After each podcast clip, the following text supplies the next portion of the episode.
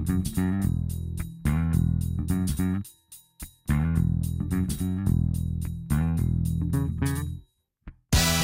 que é facto é que eu vivia no Estoril. Quem é que tinha ficado de me raptar? O Otelo.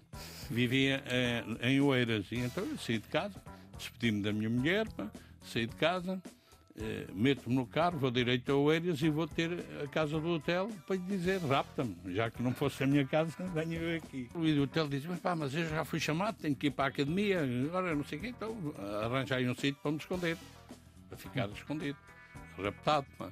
E, portanto, eh, telefonámos ao, ao Manuel Monge, espinolista, dos sete costados, pá, mas que o hotel diz, pá, eu telefono ao Monge, talvez eu consiga arranjar uma, uma solução, e o Monge que vivia em Miraflores, havia uma tia que tinha um andar por cima do, do dele. Não era a tia Aurora. não era a tia Aurora, não estava ocupado o andar. E então eu fui para lá e lá fiquei nesse dia. Isto é tudo no dia 9 de março, eh, que era o dia que eu era para, para embarcar. Estamos com Vasco Lourenço, é capitão de Abril, é coronel do Exército Português, arma de infantaria, está na reserva, é também A reforma. É que há a situação de reserva e depois há a situação de reforma. Agora já está mesmo e eu já estou na situação de reforma há bastante tempo. Pronto, exatamente. É isso, muito bem. É presidente da Associação 25 de Abril, pertenceu ao MFA, é uma sigla que há uns anos toda a gente sabia o que era, hoje vou explicar, é o movimento das Forças Armadas, que nos trouxe aqui, e nunca teremos obrigados suficientes para agradecer, que nos trouxe o 25 de Abril de 1974. Integrou o Conselho da Revolução, até ele se extinguir com a revisão constitucional de 82, é uma matéria que nós já falámos várias vezes aqui no Bloco de Notas. Antes fez a Guerra Colonial na Guiné, onde esteve de 69 a 71, e agradeço-lhe, Coronel Vasco Lourenço, muito obrigada por fazer parte desta família do Serviço Público Bloco Notas, que é um programa de rádio que ajuda os estudantes que estão nos últimos anos do secundário, mas também quem se interessa por saber mais, neste caso estamos nesta disciplina de História. E hoje vamos querer saber mais sobre o 25 de Abril. Ora bem, ainda antes de entrarmos no 25 de Abril propriamente dito, se bem Ao que já 16 de tínhamos aqui algumas eh, aproximações, vamos eh, recuar de novo ao 16 de março. 16 de março. Sendo que a 9 de março, Vasco Lourenço, como já sabemos, já estava nos Açores, já tinha ido. Eu só fui a, a dia 15, porque eu recebo ordem para embarcar dia 9, certo? o movimento decidiu uh, Movimento das. Forças Armadas. Uh, o movimento das Forças, Armadas, uh, das Forças Armadas tinha passado a chamar-se das Forças Armadas no dia 5 de março, Uhum. decidiu raptar-me a mim e aos outros dois capitães e impedir que nós embarcássemos, para criar essa situação. Eles até queriam ir, nós é que não deixámos. Portanto, decidimos Ah. isso. Eh, Isso era tudo, eh, era fake news, como diríamos hoje. Eh, Fui- Foi raptado, fui efetivamente, raptado mas hotel, por sua aspas. vontade. Por sua vontade, sim, sim. sim, não, isso é decidido. Um rapto voluntário. É decidido num sítio onde eu estou e em que participo e em que sou um dos principais a, a- apoiar essa, Essa essa, solução. Portanto, Portanto, é raptado para não cumprir a ordem para de não ir cumprir, para de os ir Açores. Açores. Mas eh, o que é que aconteceu? Nós fazemos essa reunião, por acaso, em casa de um general. Essa reunião, eh, No dia 8 de março, eu recebo ordem, no dia 8 de março, Tem- do estilo, amanhã segue-se para os Açores. Eu digo, isso não se faz a, A ninguém. um cidadão. Como é que é? Não, segue-se mesmo a ordem do ministro, não sei o quê. E depois viemos a saber que havia mais dois eh, que tinham recebido ordem o ministro era? que era o André da Silva. Nós recebemos ordem, portanto, Carlos Clemente iria para a terceira, o Antero Ribeiro da Silva iria para o Funchal e o Martelo iria da Águeda David para Bragança, o David Martelo. Recebemos essa ordem, fizemos uma reunião, por acaso em casa de um general que estava em Angola, porque o filho, que era o Luís Macedo, estava na conspiração connosco, ali perto do cinema Alvalade. Fizemos essa reunião e decidimos que íamos proceder ao rapto. Mas os marinheiros que estavam presentes na reunião convenceram-nos a deixar ir falar com o Ministro da Marinha para tentar que o Ministro da Marinha era um gajo porreiro, diziam eles, Que era quem? o Manuel Pereira Crespo. O Ministro da Marinha é um gajo porreiro, pá. nós vamos falar com ele para convencer a eles, eh, convencer o Ministro do Exército a anular a ordem de, de transferência. E o que é facto, eles foram falar e o que é que aconteceu? O Ministro da Marinha é acordado às três e meia da manhã por três eh, oficiais, marinheiros, que dizem, Sr. Ministro, passa-se isto, convença lá o Ministro do Exército a anular a ordem, porque senão vai haver Bernarda, que é um termo que nós usamos. Que é um termo... vai, vai haver e, Bernarda. E também se usa. É, o Exército, os camaradas do movimento no Exército não admitem isso. Está claro que o Ministro da Marinha alertou os outros eh, ministros e declararam a situação de prevenção rigorosa, que era a situação que precedia a declaração do estado de sítio e que, em termos só de Forças Armadas, é a situação mais rigorosa que há. O Manuel Pereira Crespo, que era o, Ministro da Marinha, que, segundo os marinheiros diziam, é um tipo porreiro, e ele portou-se bem, porque, no fim, olhou para os oficiais que foram lá falar com ele e disse: Esta conversa nunca existiu. Esta, e, portanto, não os retaliou àqueles oficiais. Simplesmente alertou o ministro do Exército, ficaram todos aflitos e decretaram a prevenção rigorosa, o estado de prevenção rigorosa, que obriga todos os militares a irem para dentro dos quartéis. E, portanto, os oficiais tiveram que ir todos para os quartéis. E eu, às 5 da manhã, recebo uma, um telefonema do Sancho Osório que me diz: hum. Olha, é só para te dizer que aquela ida ao Ministro da Marinha deu raia, pá, Deu bronca, é? uhum. bronca, está tudo de prevenção rigorosa, de maneira que sai de casa. E eu, está bem. Vou para onde? Para o sítio combinado. E ele, provavelmente sem saber, ele, bem, vai. Sim, sim, sim, pronto, obrigado, um abraço. E eu aqui gostaria de salientar isso. Quer ele, quer eu, sabíamos que o meu telefone estava sob escuta. E, portanto, ele identificou-se, sem Osório, daqui Osório, e diz-me, olha, passa-se isso. Bom, o que é facto é que eu vivia no Estoril. Quem é que tinha ficado de me raptar? O Otelo. Vivia eh, em Oeiras. E então eu saí de casa, despedi-me da minha mulher, saí de casa, eh, meto-me no carro, vou direito a Oeiras e vou ter a casa do hotel para lhe dizer rapta-me. Já que não fosse a minha casa, venho aqui. Eh, eh, uma situação caricata porque eu chego, estou a sair do meu carro e vejo aparecer, chega um carro matrícula militar. E eu, que é isso? Bem, sai um indivíduo lá do prédio, mete-se no carro, vai-se embora. Eu ia, outro carro, que é isso? Estavam a ir buscar todos os oficiais para irem para as unidades porque estava de prevenção rigorosa. Ah. Falo com o hotel. Portanto, hotel... havia mais militares ali na sim, zona sim, do Eiras. Era uma da... zona que vivia ali, era um bairro, o bairro Augusto de Castro, era um bairro onde havia quase só militares. Uhum. Aliás, foi o sítio onde nós fizemos mais reuniões clandestinas, porque havia lá três casas de militares. O Vitor Alves, o, o Telo e o Hugo de Santos viviam ali hum. muito próximos uns dos outros e fizemos Pronto. N uh, reuniões também está no mapa do 25 sim, de Abril. Sim, sim, bastante. E, portanto, o Telo diz, mas pá, mas eu já fui chamado, tenho que ir para a academia, agora não sei o quê, então arranjai um sítio para me esconder, para ficar hum. escondido, raptado. Pá. E, portanto, telefonámos ao, ao Manuel Monge, Major Manuel Monge, Sim. que era espinolista dos Sete Costados, pá, mas que o hotel diz: pá, eu telefono ao Monge, talvez eu consiga arranjar uma, uma solução. E o Monge, que vivia em Miraflores, havia uma tia que tinha um andar por cima do, do dele. Não era a tia Aurora. Não era a tia Aurora. Não estava ocupado o, andar. E então eu fui para lá e lá fiquei nesse dia.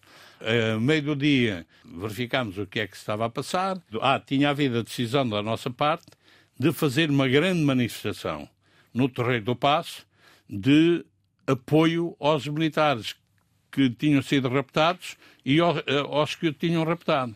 Como houve declaração de prevenção rigorosa, já não podia haver essa manifestação. E então foi decidido rapidamente fazerem-se mini manifestações em todas as unidades. E os oficiais foram ao comandante dizer: Nós apoiamos. Isto é tudo no dia 9 de março. Eh, que era o dia que eu era para, para embarcar. E então eu contaram a cena que se passa na EPI Mafra, que era a unidade, a escola, a escola Prática, Prática de, de infantaria, infantaria, que era a unidade que tinha mais elementos do movimento, tinha 42, e eles nomearam uma delegação para ir falar com o comandante, que aliás era a única unidade do Exército que tinha um oficial-general comandante, o brigadeiro. Quem me conta isto é um dos três, que é o Marcos Júnior, Hum. Uh, vão falar com o comandante e dizem: O meu comandante, o senhor sabe porque é que nós estamos de prevenção rigorosa? E o comandante não fazia ideia. Não, não sei. O quê? Não sabe. E repara essa situação kafkiana. A prevenção rigorosa não existia aqui em Portugal desde 1961. Bem, foi quando a começou a guerra em Angola. Foi hum. quando houve aqui o, ah, acho aqui... que foi do Santa Maria, que Santa foi Maria, a última vez Santa que houve aqui uma sim. prevenção Sim, rigorosa. o ano de 61 foi Exato. terrível para o regime. Eh, não havia prevenção, situação de prevenção rigorosa, portanto, há 13 anos. As Forças Armadas decretam a prevenção rigorosa. E o comandante da principal unidade, oficial-general do Exército, não sabe nem pergunta, nem lhe dizem porque é que é decretada a prevenção rigorosa. Limita-se, pronto, é prevenção rigorosa, prevenção rigorosa. Bom, e eles disseram, ah, oh, oh, comandante, o senhor não sabe, mas nós sabemos. O quê? Isso o Marcos Júnior a contar-lhe assim. O quê? Vocês sabem, eu não sei, vocês sabem. Sabe? O que se passou foi isto assim, assim e tal. Houve três camaradas que era para embarcarem, por ordem do ministro. Nós impedimos, nós impedimos que eles embarcassem e nós viemos aqui para lhe dizer, para transmitir ao Sr. Ministro, que nós apoiamos esses capitães e os que impediram que eles, uh, que eles embarcassem. E o comandante começa a ficar aflito. Hum. Começa a ver a vida a fugir debaixo dos pés e diz: O quê? Mas vocês, a ver se eu percebo bem, o ministro deu uma ordem e não cumpriram, impediram, e vocês, os meus oficiais, estão-me a dizer que apoiam quem impediu o cumprimento da ordem. Exatamente. Mas isso é muito grave, diz o, o comandante. Eu tenho que comunicar isso uh, superiormente. Ó, oh, meu comandante, mas é para isso que nós estamos aqui. É pedir-lhe que comunique isso superiormente, senão não estávamos aqui para nada. E o brigadeiro desata a chorar que nem uma criança. E são eles o, o, o Marco que era tenente e dois capítulos começam uma coisa, tenha calma, isto, isto não há de haver problema, isto vai lá tal. Portanto, essa... Marcos Júnior depois veio a ser deputado é, socialista. E Conselheiro da Revolução e com, também. E Conselheiro da Revolução, é, e portanto, um capitão de Abril. É, o, portanto, depois vou, a certa altura, eh, decidimos entregar-nos. E é o Pinto Soares que nos vai entregar. E ficámos os quatro presos. Quatro, não três, porque o Carlos Clemente não tinha saído a tempo de casa, foi apanhado em casa, metido no avião e seguiu para. Para Angra. Eu e o António Ribeiro da Silva fomos levados pelo Pinto Soares, ficámos os três presos na trafaria, numa situação interessante. Logo a primeira cena, absolutamente kafkiana. Nós fomos dormir nessa noite a Cavalaria 7, que era uma das unidades de confiança do regime. Que era onde? Na Calçada da Ajuda, Sim. em Lisboa. No dia seguinte, portanto, no dia 10, somos levados para a Trafaria, para a Casa da Reclusão, para ficarmos presos. Cada um de nós é acompanhado por um major, que vai acompanhar-nos. O Pinto Soares não foi dormir a Cavalaria 7, dormiu no quartel-general. Hum. Mas no dia seguinte é também levado à Trafaria para ficar preso. E então, estamos nós os dois eu e o António Ribeiro da Silva, com os dois oficiais que nos foram acompanhar, na secretaria estavam eles lá a tratar dos papéis, chega o Pinto Soares, levado também por outro. Um dos que tinha levado, penso que foi que me tinha levado a mim, que era o Pato Anselmo, que depois tem aquela cena ali no Torreio do Passo, no dia 25 de Abril, e acaba por se render ao Salgueiro Maia, O Pato Anselmo era muito amigo do Pinto Soares, do Colégio Militar, e quando vê o Pinto Soares, diz: Oh Nuno, tu aqui, quem é que tu cá vieste trazer? E diz o, o Pinto Soares: Não, eu não vim cá trazer ninguém. A mim é que me vieram trazer, porque eu estou preso. E o Pato Anselmo desata a chorar que nem uma criança, agarrado ao Nuno Pinto Soares, desculpa, Nuno, desculpa, desculpa. E era o preso a dizer ao tipo que tinha ido como segurança, até calma, isto vai passar, não, não tenhas problema nenhum. Bem, nós fomos colocados no edifício da prisão de oficiais e no segundo dia, depois da primeira noite, naquela altura, em cima do, do mar já, frio, e nessa manhã, nós pois isto era março. Nós é? levantamos, estamos num dos quartos, porque estávamos teoricamente eh, incomunicáveis, um em cada quarto, mas não, não seguimos isso. E chegou um tenente da guarnição da Casa de Reclusão, eh, preocupado. Seus capitães tiveram frio, vejam lá se tiveram frio, eu arranjo mais uma manta, vejam lá. Se... E eu olhei para ele e disse: vocês estão meio marrasquinha. Mas, ó, oh, oh, capitão, porquê é que está a dizer isso? Estamos a tratar com tanta diferença vocês estão cheios de medo. Epá, mas não tenha problema. ele, não, não, então, nós aqui tratamos bem todos os seus oficiais que vêm para cá. Eu dei-lhe assim uma palmadinha nas costas e você não tem problema. Eu só vim aqui passar uns dias com uma missão. Eu vim aqui para escolher a cama onde o ministro se vai deitar quando vier para cá. não vai demorar muito que o ministro venha para aqui. Ai de si, se você não apoia dormir na cama onde eu estou, ou eu. E ele, oh, foi-se embora. Bom, acontece que a seguir ao 25 de Abril, há uma certo. cena em que o Jaime Silveira Marques manda, que era o, o chefe de Estado-Maior do Exército, manda prender o Varela Gomes, parar que tinha feito o golpe de Beja em 61. Uhum. Que vai parar à trafaria eh, e eu é que fui lá para tratar da libertação do Varela Gomes. Sim. E quando cheguei, bato ao portão, eh, abre-se o portão, aparece o oficial de serviço, que era esse tenente. E eu, olá, está bom, viva, como é que vai? E ele, fazer uma continência, Macuitão, como é que está? E olho para ele, estou ministro. Ó, oh, Macuitão, Macuitão, está lá na sua cama, está lá na sua cama, quer lá ir vê-lo, quer lá ir vê-lo. Não, não é preciso que eu acredite.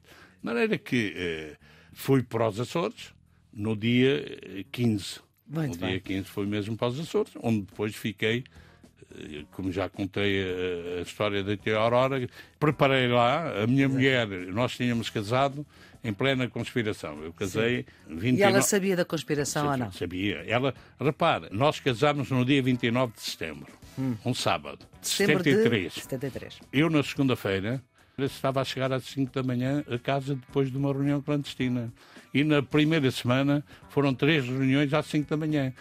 Que ela Grande sofreu. Aguante.